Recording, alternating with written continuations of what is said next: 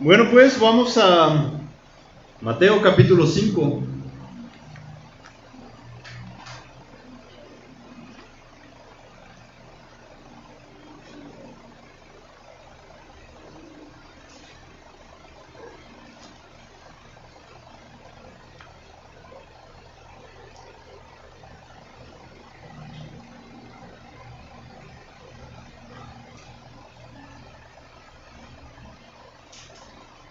Vamos a dar lectura, versículos 1 hasta el versículo 11 para recordar en qué sección estamos.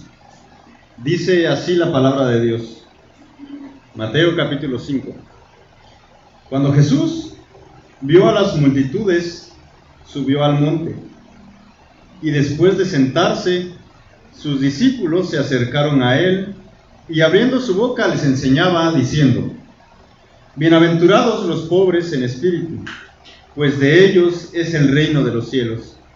Bienaventurados los que lloran, pues ellos serán consolados. Bienaventurados los humildes, pues ellos heredarán la tierra. Bienaventurados los que tienen hambre y sed de justicia, pues ellos serán saciados. Bienaventurados los misericordiosos, pues ellos recibirán misericordia. Bienaventurados los de limpio corazón, pues ellos verán a Dios. Bienaventurados los que procuran la paz, pues ellos serán llamados hijos de Dios. Bienaventurados aquellos que han sido perseguidos por causa de la justicia, pues de ellos es el reino de los cielos. Bienaventurados serán cuando los insulten y persigan y digan todo género de mal contra ustedes falsamente por causa de mí. Versículo 12, regocíjense y alégrense, porque la recompensa de ustedes en los cielos es grande, porque así persiguieron a los profetas que fueron antes que ustedes. Vamos a orar. Padre, queremos darte gracias por tu palabra, gracias por esta sección que estamos estudiando de eh, el sermón del monte, Señor. Te pedimos que tú bendigas este tiempo, que tú puedas guiarnos a entender tu palabra, a explicarla y a aplicarla a nuestras vidas, Señor. Te pido que me ayudes y que me dirijas en este tiempo, Padre. Te lo pido en el nombre del Señor Jesucristo. Amén. Bueno, recordando un poco acerca de este Evangelio de Mateo, uh,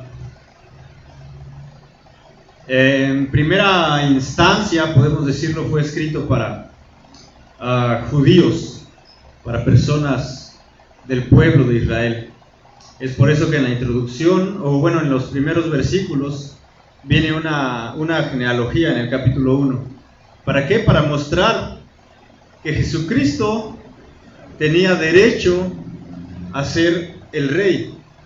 Si vemos, vienen varios nombres ahí, todos del linaje o de la descendencia del rey David. Como lo vimos la semana pasada en el, libro de Reyes, a David se le prometió una cosa, que nunca iba a faltar alguien de su descendencia en el trono del pueblo de Israel.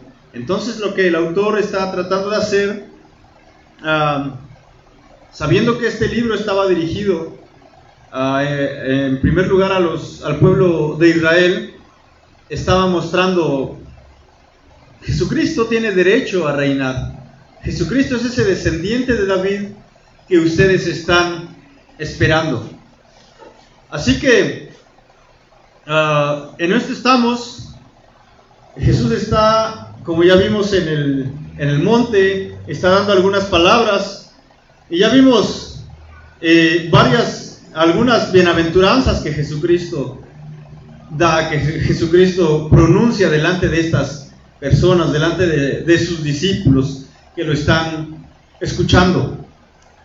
Eh, y cuando estaba leyendo esto, estaba, me vino a la mente esta imagen de estos hombres que, que se dedican a demoler edificios con algunos edificios muy grandes en algunos países, en Estados Unidos creo, he visto por la televisión, que ponen explosivos en lugares estratégicos del edificio.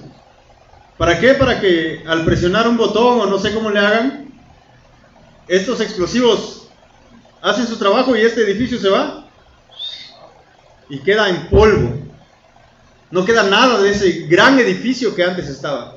Y creo que es algo muy parecido a lo que el Señor está haciendo.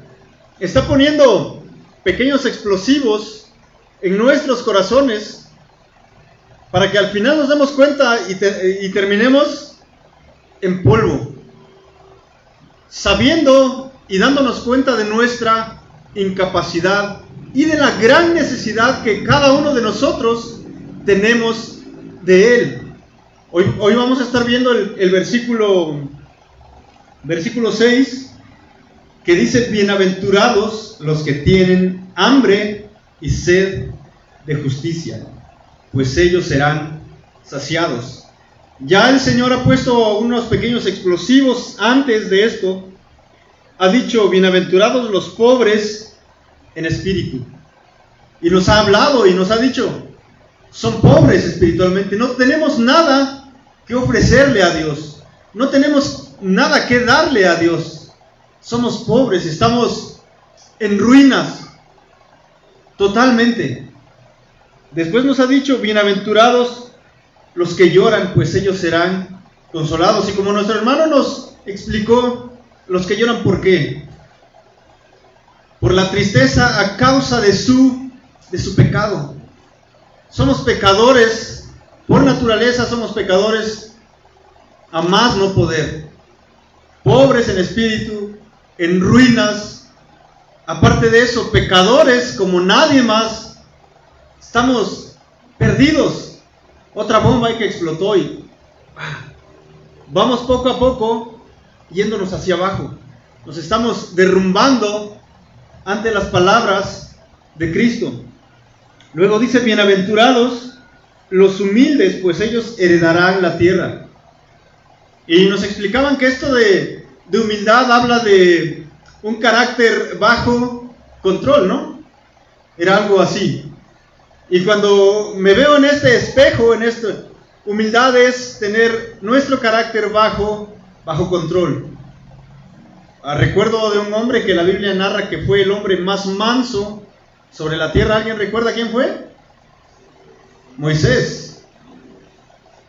Que primer, primero fue un asesino, recuerdan que mató a un, a un egipcio por ahí. Pero después la Biblia dice que Moisés fue el hombre más manso sobre la tierra. Hubo un gran trabajo de Dios en su persona y este hombre terminó siendo el más manso sobre la tierra. Otra traducción dice, bienaventurados los mansos.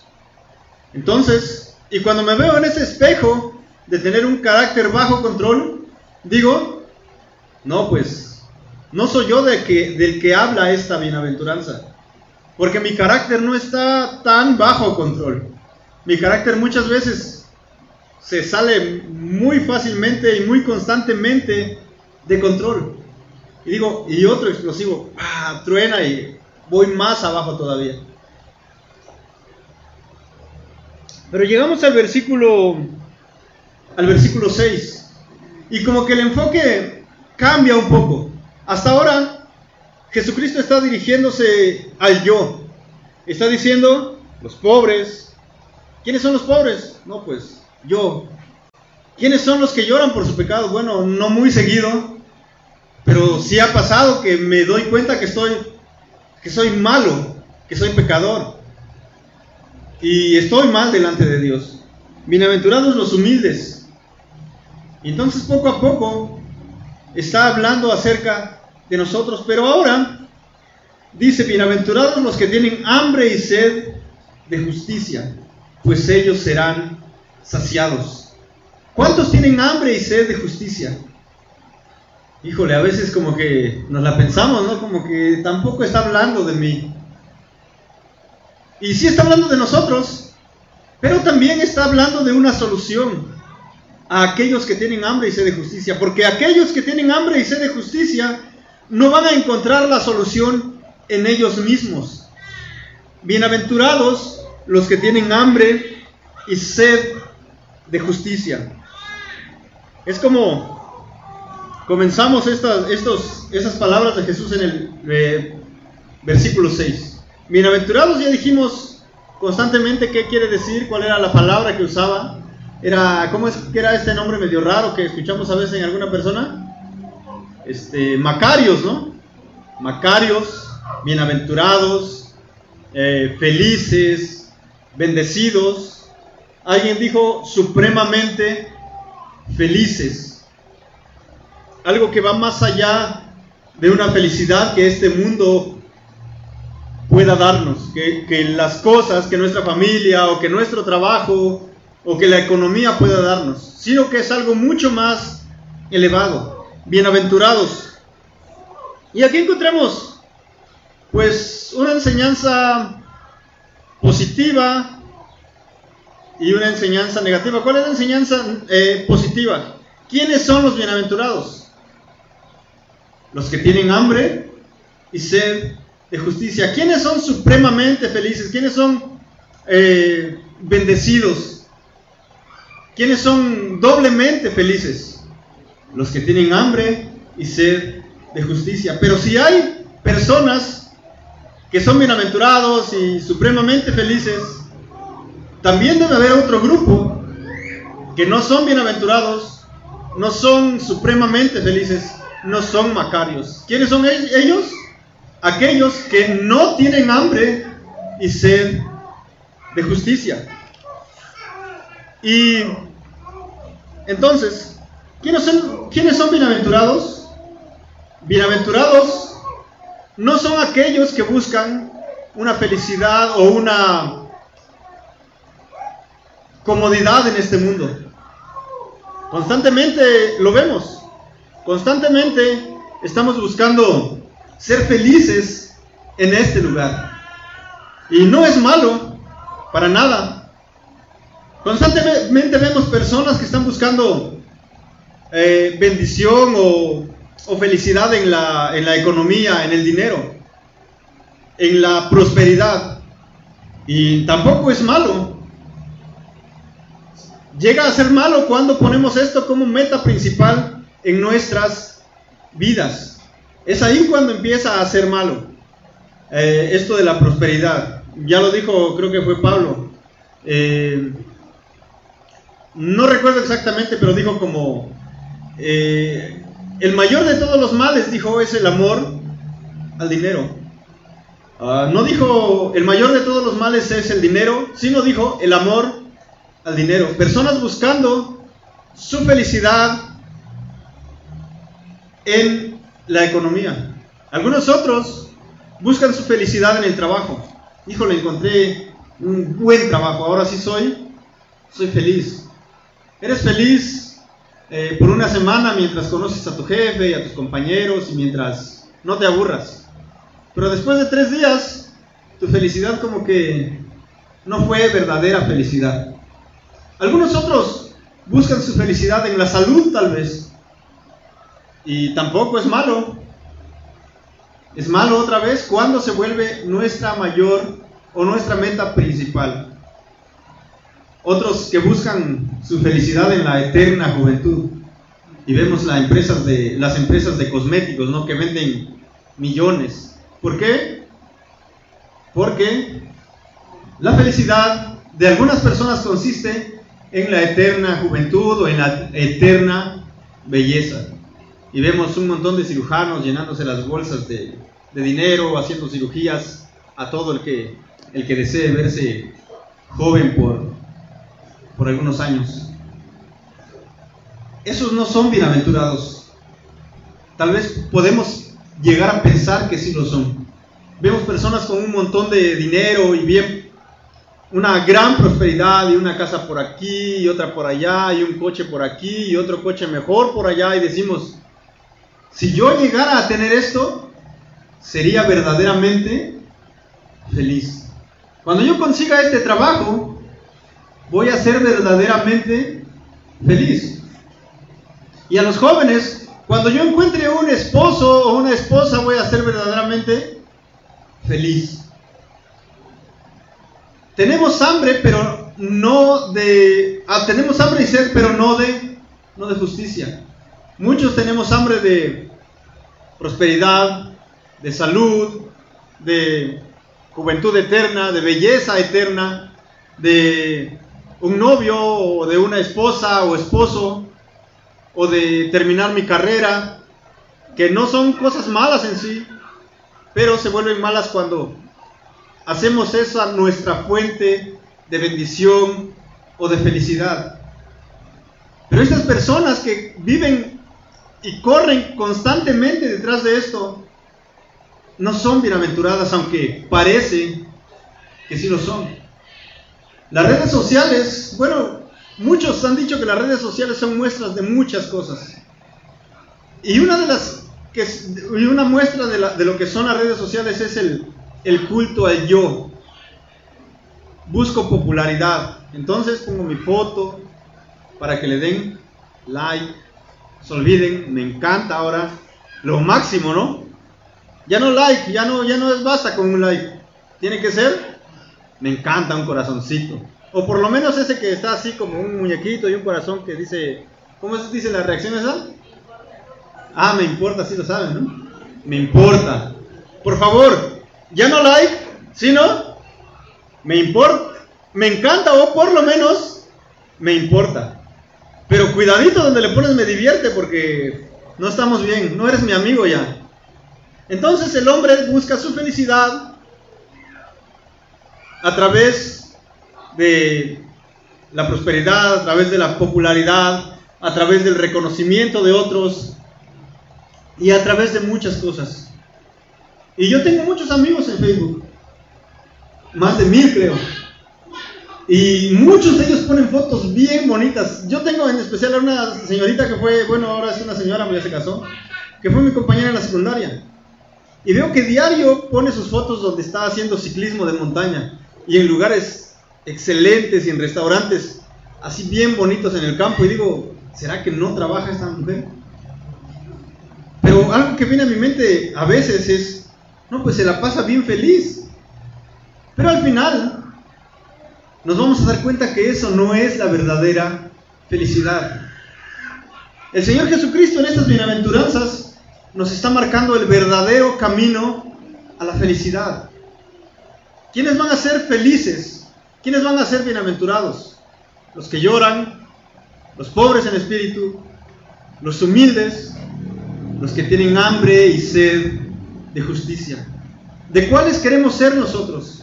De aquellos que tienen esa felicidad en este mundo, pero que un día esa felicidad se va a terminar y constantemente se está terminando y estamos buscando en otras cosas, no, pues ah, la bicicleta no me gustó, ahora voy a intentar correr a ver si me siento feliz. No, pues corremos. No, pues como que me gustó al principio, pero ya no. Voy a intentar el gimnasio ahora. Y gimnasio y pesas y un montón. No, pues no, no, no. Parece que no.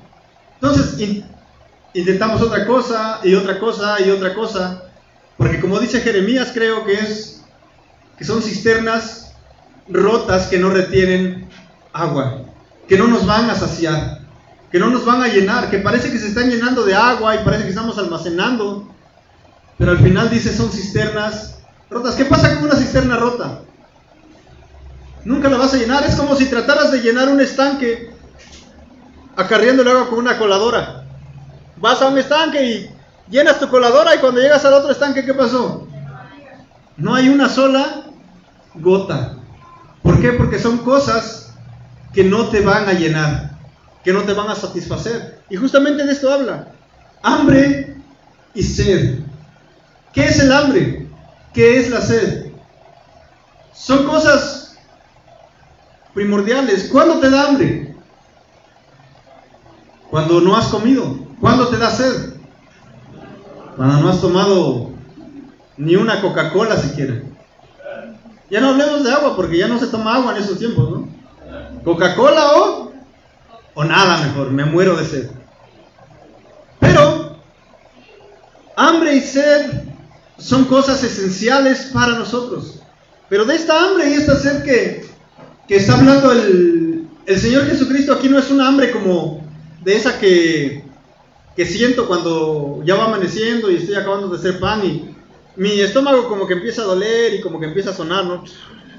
Bien raro y digo, tengo hambre. No, sino que es un hambre que está a punto de matarte. Es, y es una sed que está a punto de matarte. También es como de estos inmigrantes que están cruzando hacia Estados Unidos por el desierto. ¿Y qué pasa constantemente con ellos según se escuchan las historias? Empiezan a alucinar que encuentran agua y que encuentran oasis y al final no es nada, es una sed que los está matando, una sed que les está quitando la vida. Entonces, está hablando de, de este tipo de hambre y de este tipo de sed el Señor Jesucristo. Algo que necesita ser saciado, eso es el hambre, eso es la sed. ¿Cuándo se te quita el hambre? Cuando comes. ¿Cuándo se te quita la sed? Cuando no hay Coca-Cola, pero por lo menos hubo un jarritos, ¿no? Por lo menos. O ya al último, un vaso de agua. Pero es algo que pudo saciar tu hambre y saciar tu sed. Pero es interesante porque ¿saben cuál es una de las conversaciones más recurrentes en la casa? Acabando de comer o acabando de cenar, ¿saben cuál es la pregunta? ¿Alguien sabe? ¿Alguien? No sé si pasa en todas las casas, pero en la mía sí. ¿Saben cuál es? ¿Qué vamos a desayunar mañana? Porque esa hambre y esa sed vuelven otra vez. Son constantes. En la mañana desayunamos y ¿cuál es la pregunta? ¿Qué vamos a comer? Y acabamos de comer o tal vez ni hemos comido, estamos sentados. ¿Y ahora qué vamos a cenar? Es una hambre y una sed constantes. Y es algo así lo que aquellos bienaventurados van a sentir. Un hambre y una sed, no de tacos, no de Coca-Cola, no de dinero, ni de comodidades, ni de confort, ni de popularidad, ni de, ni de fama, sino de, de justicia. De eso está hablando. ¿Cuántos queremos ser bienaventurados? Todos, todos queremos ser bienaventurados. Todos queremos ser macarios.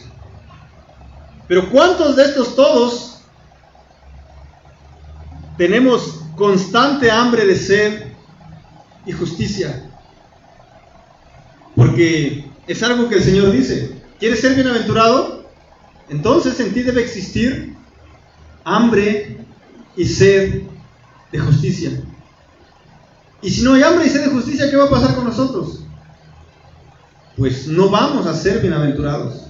Vamos a, vamos a ver un poco más. ¿Quiénes, ¿Quiénes son bienaventurados? Los que tienen hambre y sed de justicia. Todos hemos experimentado hambre, todos hemos experimentado sed, pero pienso que nadie al punto de me estoy muriendo verdaderamente, porque es una expresión normal, ¿no? Me estoy muriendo de hambre. Quisiera unos tacos de arrachera. Estoy muriendo de sed, quisiera un vaso de coca con hielo, de esos que empiezan a sudar así. No, verdaderamente muriéndonos de hambre, creo que nadie, o espero que nadie haya experimentado esa sensación. Supongo que debe ser una de las cosas más horribles, más terribles que, que el ser humano pueda experimentar en su vida. ¿Qué esperamos en esos momentos cuando sentimos hambre? Pues ser saciados, comer algo, que nuestro estómago se sienta pues satisfecho, se sienta lleno, es algo importante para nosotros en esos momentos físicamente.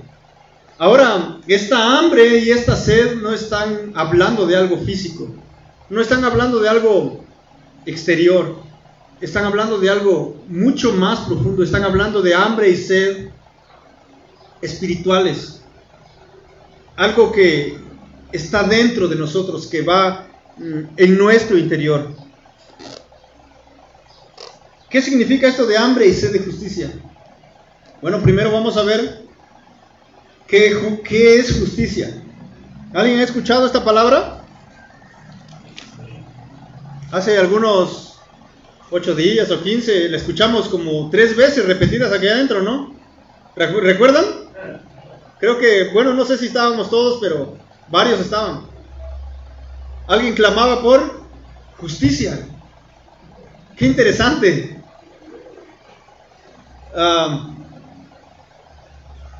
lo hemos escuchado muchas veces allá afuera en esas marchas. ¿Qué es lo que exigen? Justicia. Justicia. Que mataron a una señorita por allá en un feminicidio. ¿Qué exigen los familiares y amigos? Justicia. Que metieron a un político preso por ladrón. Pero ¿qué piden sus amigos? Justicia. ¿Y qué pedimos nosotros? De, Dios. Justicia. ¿Seguros? Casi nunca. Casi nunca pedimos justicia de parte de Dios. ¿Qué quiere decir la palabra justicia o, ser justos? La justicia de Dios habla de ser justificados delante de Dios, habla de ser declarados inocentes delante de Dios. ¿Recuerdan lo que pasó en el huerto del Edén?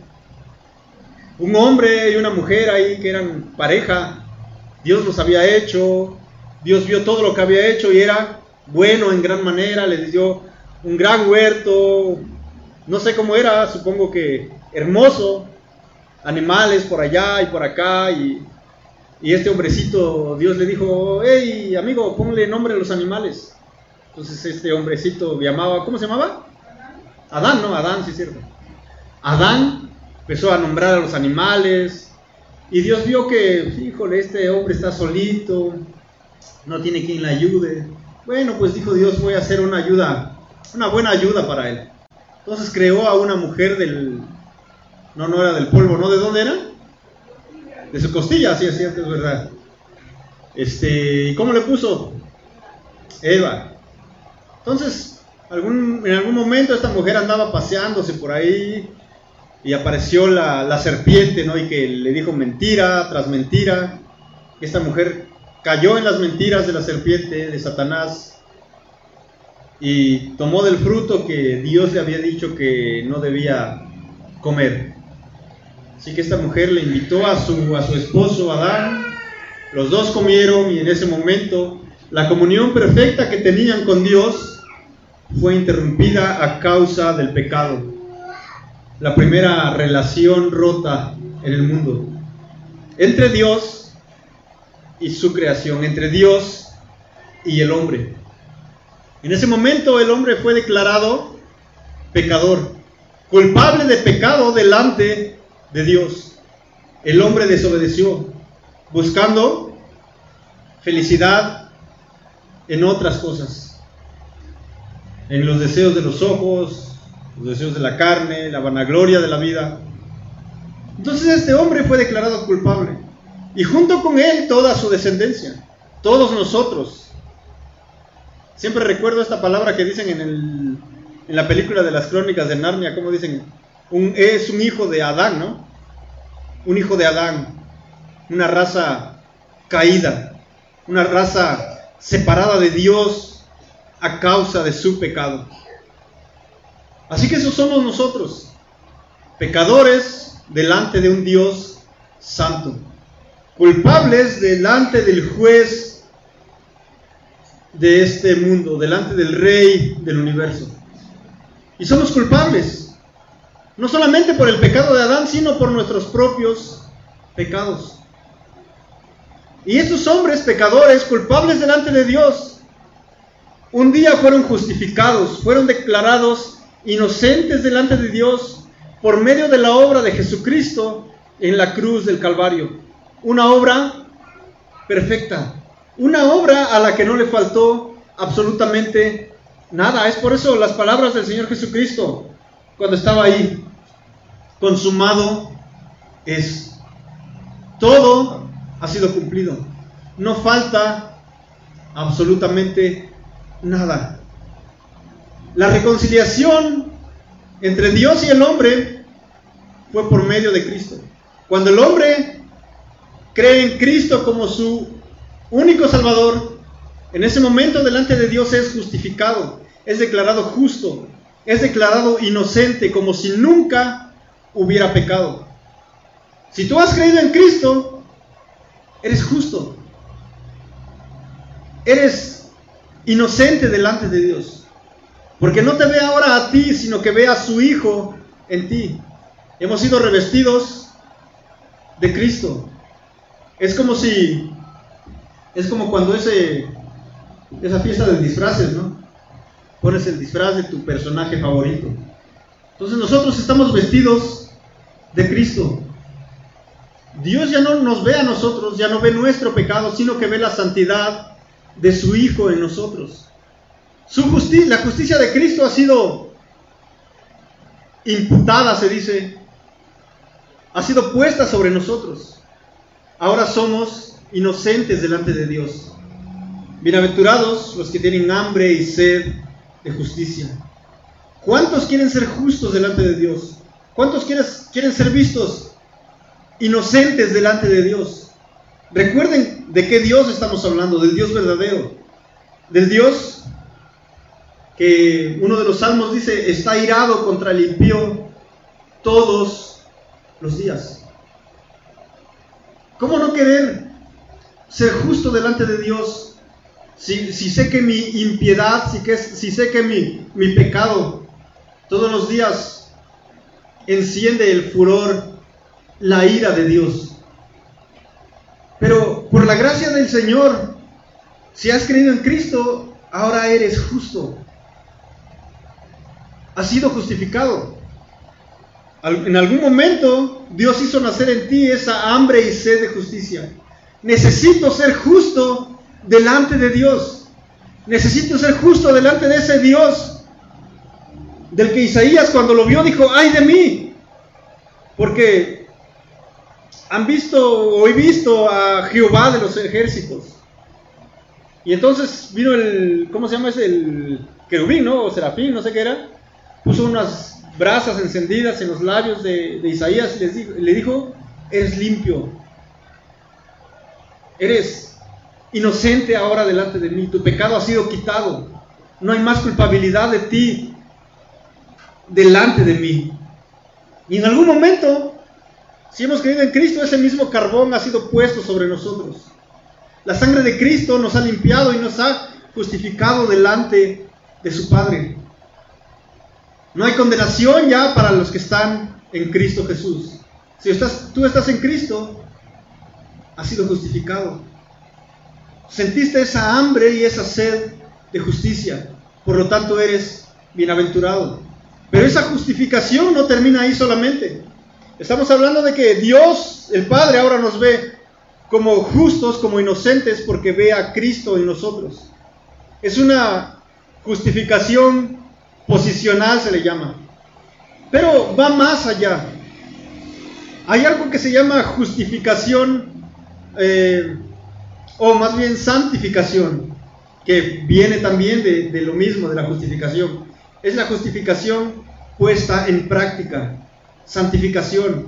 Todos los días nosotros luchamos por asemejarnos más a Cristo y dejar atrás nuestros pecados, ese pecado que todos los días nos ataca y nos abruma, que todos los días está ahí listo y acechándonos. La santificación es cuando nosotros, dependiendo de Dios, dependiendo del Espíritu Santo del que Dios nos ha dotado, tratamos de alejarnos del pecado, ese pecado que tanto mal nos hace, que tanta felicidad promete, pero que al final tanto mal nos hace. Así como esa felicidad que le fue prometida a Eva en el huerto del Edén. Eva, van a ser como Dios, lo van a saber todo y sus ojos van a ser abiertos. Pero ¿qué es lo que no se le dijo a Eva? ¿Sabes qué, Eva? La serpiente no le dijo, cuando tengas a tus hijos, los dolores en tus partos van a aumentar.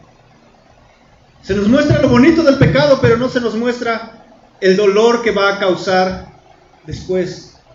Y de ese pecado es el que, del que nosotros tratamos de huir todos los días, tratando de buscar o de alcanzar nuestra santificación, por supuesto, no independientes de Dios, sino dependiendo totalmente de Él, porque fuera de Él no somos capaces de nada, no somos capaces de luchar contra el pecado, no somos capaces de luchar contra nuestros propios deseos.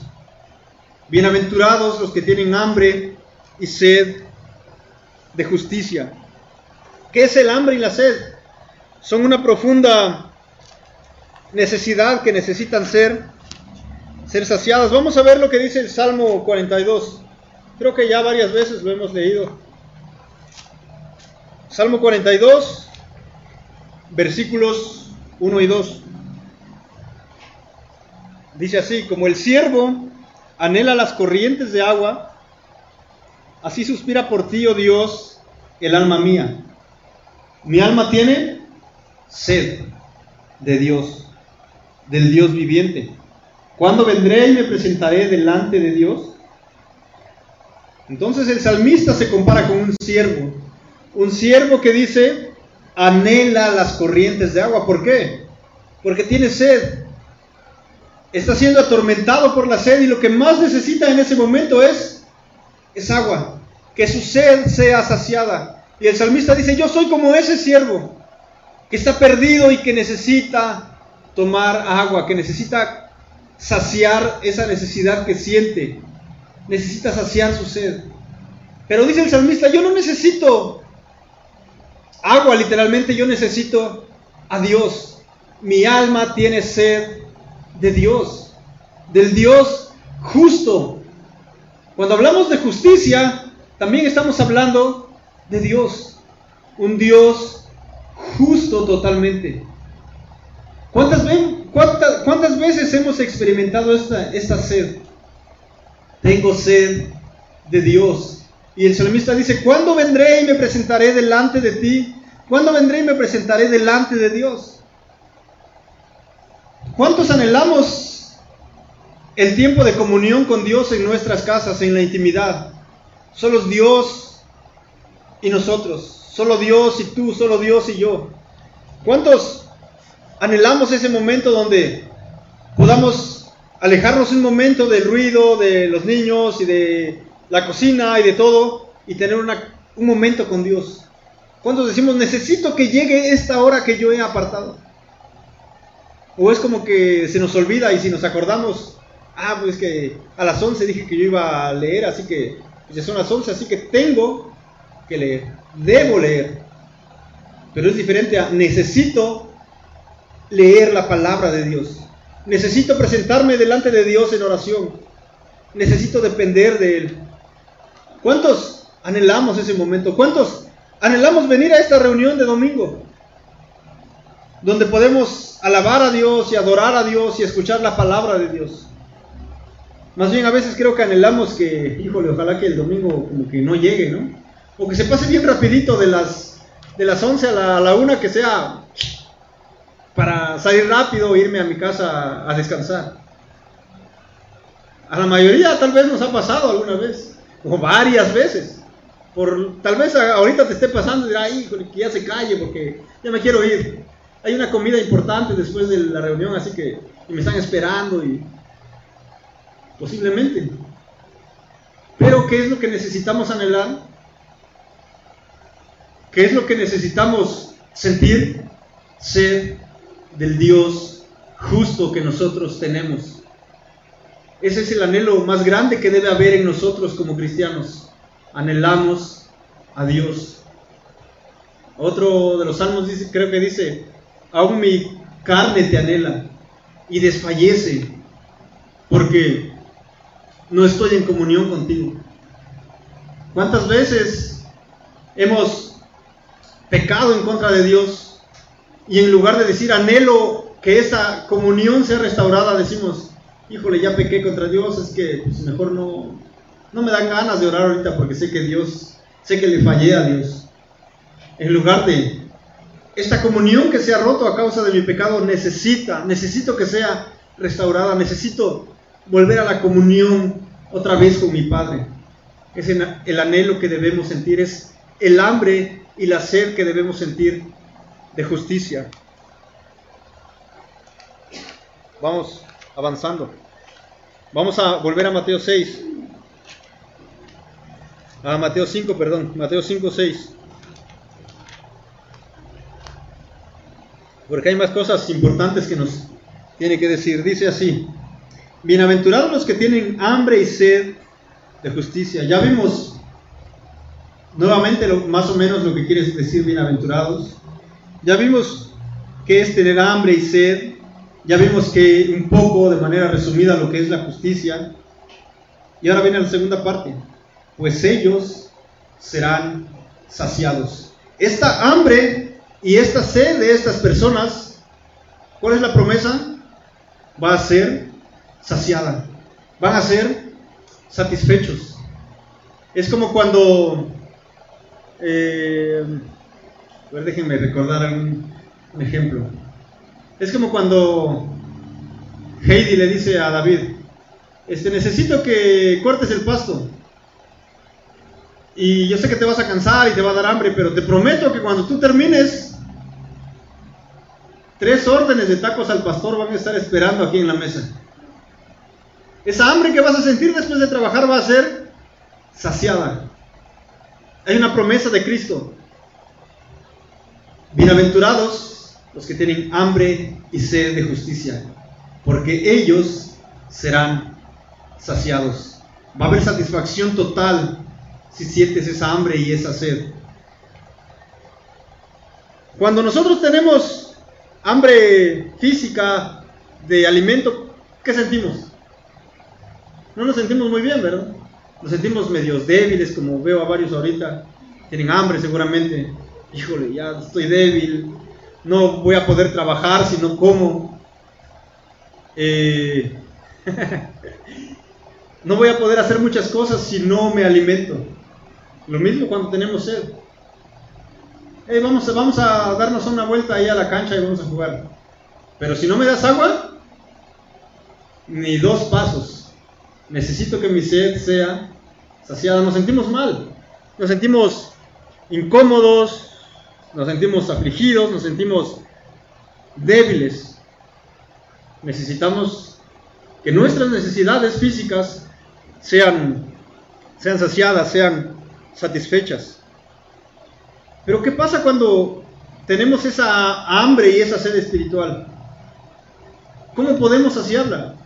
Es como que podemos sacar algo de nosotros y... ¿Algunos han visto esa caricatura de Goku? A veces Goku estaba bien golpeado ya, ¿no? Bien débil. ¿Y entonces qué hacía? Se convertía en Super Saiyajin. Un guerrero Mm, de más alto rango, de más alto nivel. El, pelo le cambiaba de color y empezaba y sacaba fuego así. Y sus músculos se veían más, músculos se más grandes. Y sacaba fuerza de dentro de sí. Según la, el guion de esta caricatura, aumentaba su ki. Era más poderoso ahora.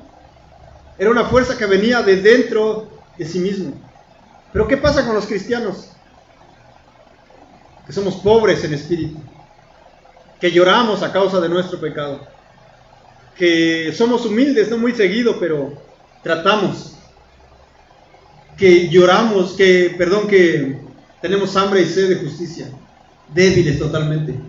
No hay un ki que pueda salir dentro de nosotros y saciar esas necesidades. Necesitamos de algo fuera de nosotros. ¿Y qué es ese algo? ¿O quién es ese alguien? No podemos llegar a otro lugar que no sea Cristo. Es en Cristo donde nuestra hambre y nuestra sed va a ser saciada, va a ser satisfecha completamente. Y esa es la promesa. ¿Tienes hambre y sed de justicia? Y todos decimos, amén, o por lo menos deberíamos. Pues entonces,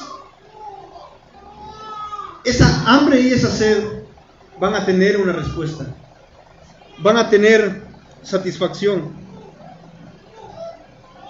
¿Cómo vamos a poder saciarla? Necesitamos llegar a Cristo. Nosotros mismos no somos capaces. Dios ha provisto a Cristo.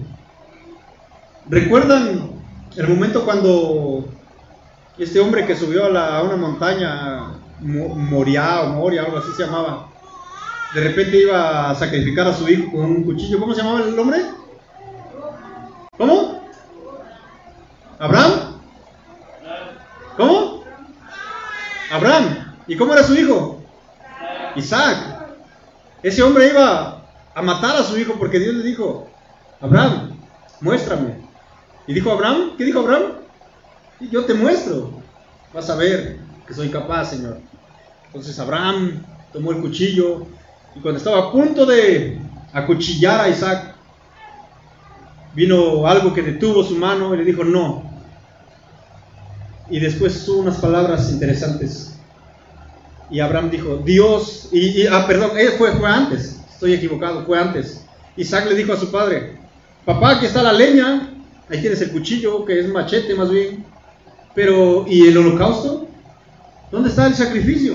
¿Dónde está el cordero? ¿Y qué dijo Abraham? Dios se proveerá de cordero. Y nosotros vemos, no, pues tenemos hambre y tenemos sed, pero ¿qué lo va a saciar? ¿Y qué decimos? Dios se proveerá de cordero. Y Dios lo proveyó. El cordero de Dios que quita el pecado del mundo. Vino a este mundo para saciar nuestra hambre y nuestra sed de justicia. En Jesucristo lo podemos encontrar. ¿Y saben qué es? Algo interesante también, que eso no nos va a costar nada. ¿Se imaginan? Cuando tienes hambre y tienes sed, ¿qué necesitas? Comer y tomar agua. Pero si no tienes dinero, pues es difícil que lo puedas hacer. Si estando yo en la parada de, ese, de los camiones aquí en la esquina, me da hambre como no tienen idea y sed, y atrás de mí está una tienda, y al lado creo que están los pollos asados, ¿no? Híjole, hay muchas cosas con que saciar mi hambre y mi sed también. Pero si no tengo dinero, ¿creen que esa señora va a decir, sí, llévate un pollo y, y una coca? Gratis, te lo regalo. No, jamás o casi jamás, casi nunca. Pero esta hambre y esta sed espiritual que tenemos va a ser saciada. Y va a ser saciada gratuitamente. No nos cuesta nada.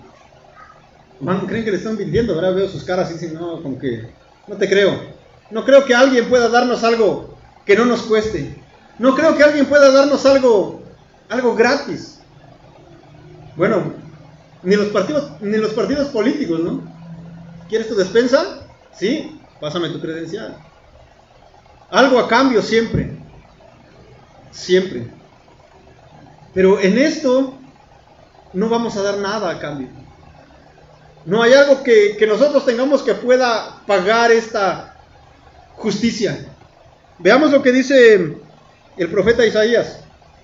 Vamos rápido ahí. Isaías 55. Híjole, ya no tomé el tiempo, lo siento. Bueno, vamos 52 minutos apenas, así que tranquilos. Ya falta poquito. Isaías 55.1.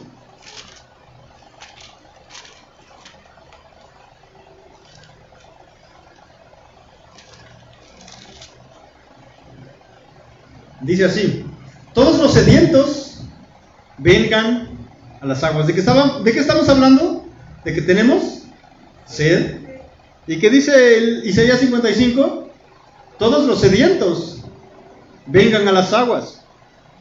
Y los que no tengan dinero, vengan, compren y coman. Vengan, compren vino y leche, sin dinero y sin costo alguno. Órale, por fin alguien nos va a dar algo gratuito. ¿Tienes sed? Bueno, ven a las aguas. ¿Tienes hambre? Ven, compra vino y leche. ¿Y compra, cómo dice? Sin dinero, sin costo alguno. Órale, qué interesante lo que acabamos de descubrir. Dios nos da su justicia sin pedir nada a cambio. Gratis. ¿No es maravilloso ese Dios?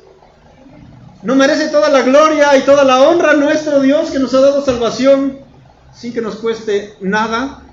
Bueno, creo que tienen dudas todavía de que eso suceda.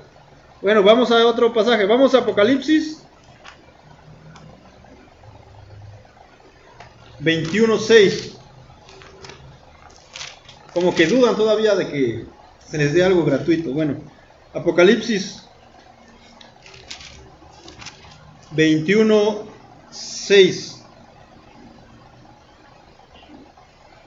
Dice así, también me dijo, está Juan viendo lo que va a suceder y dijo, y dice, también me dijo, hecho está, yo soy el alfa y la omega, el principio y el fin. Al que tiene sed, yo le daré gratuitamente de la fuente del agua de la vida. Otra vez, qué interesante. El que tienes, al que tiene sed, yo le daré, dice el Señor, gratuitamente, no de Coca-Cola, no de un del frío, sino del agua de la vida. Algo muy superior. Algo que nunca va a darnos sed otra vez. Y vamos a otro versículo, vamos a Juan 6, Evangelio de Juan, capítulo 6, versículo 35.